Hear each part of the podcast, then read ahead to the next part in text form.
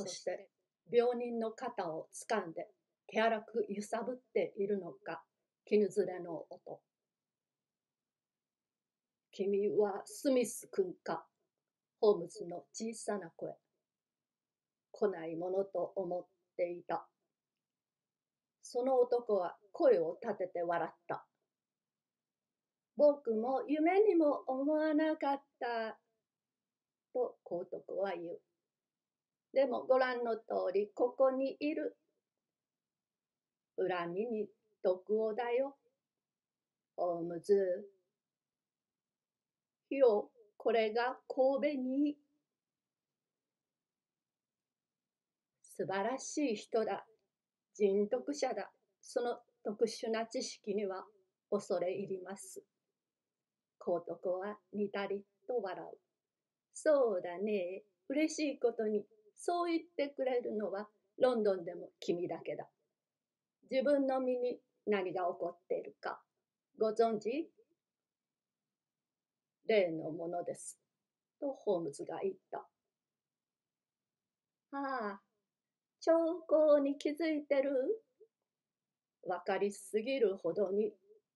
そう、自然なことだね、ホームズ。自然なことだよ。毎日、例のものだとしてもね。もしそうなら、先が不安だね。ビクターはかわいそうに4日目で死骸。健康な若者だったのに、ほら、君が言ったみたいに、本当にびっくりだよ。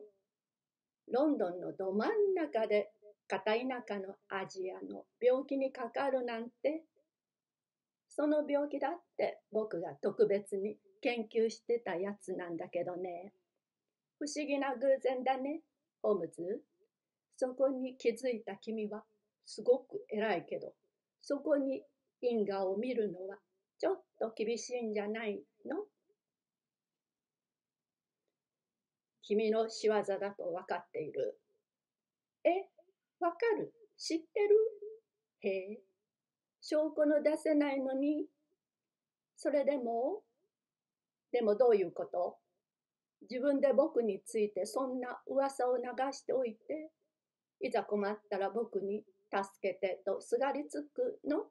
一体何のおふざけ？ねえ。病人のぜいぜいという息遣いが聞こえてくる。水をくれと声を振り絞る。まさに今はの際だね。君、でも行く前に一言だけ聞かせてよ。だから水もあげる。ほら、こぼさないで。そうそう。僕の言うことわかる？ホームズはうめいた。どうか手当てを。過去は水に流しましょう。と低い声で言った。あのことは頭の外へやってしまいます。約束しましょう。直してくださればあのことは忘れます。忘れるって何を？そのビクター・サベッジ死亡の一件です。先ほどお認めになったも同然です。自分がやったとそのことを忘れましょう。忘れるも覚えるも好きにするがいいさ。承認席には立てないよ。別の場所をね、えホームズ君約束するよ。どうでもいいんだ。君が老いの死因を知っていようと。今の話題は、老いじゃなくて君なんだよ、君。そうです。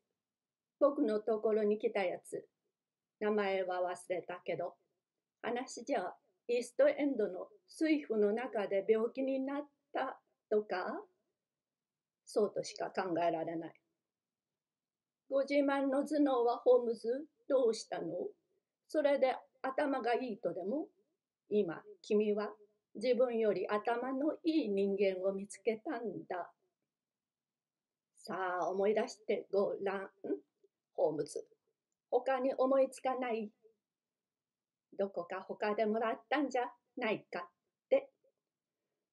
わからない。頭が働かない。お願いだ。助けてくれ。よし、よし。助けてあげる。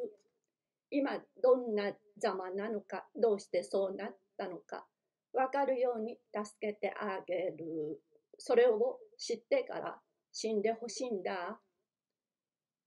この苦しみを和らげるものを苦しいよね。そう、クーリーどもも死に際に多少わめくのがお決まりだったね。次は、痙攣かな。ああ、そうだ、痙攣だ。おや、言葉はわかるのかい？それでも。じゃあ聞いて。そういえば、いつもと変わったことがなかった？いや、ない。何も。よく考えて。苦しくて考えるのはとても。まあいい。教えてあげる。何か郵送されてこなかった？郵送？例えば、箱とか？めまいがダメだ。聞くんだ、ホームズ。そして瀕死の病人を揺すぶるような音。私は物陰でじっとしているのが精一杯だった。聞かなきゃダメだ。聞く運命だからね。箱は覚えてる？象牙の箱。水曜に来たでしょ？君はそれを開けた。思い出した？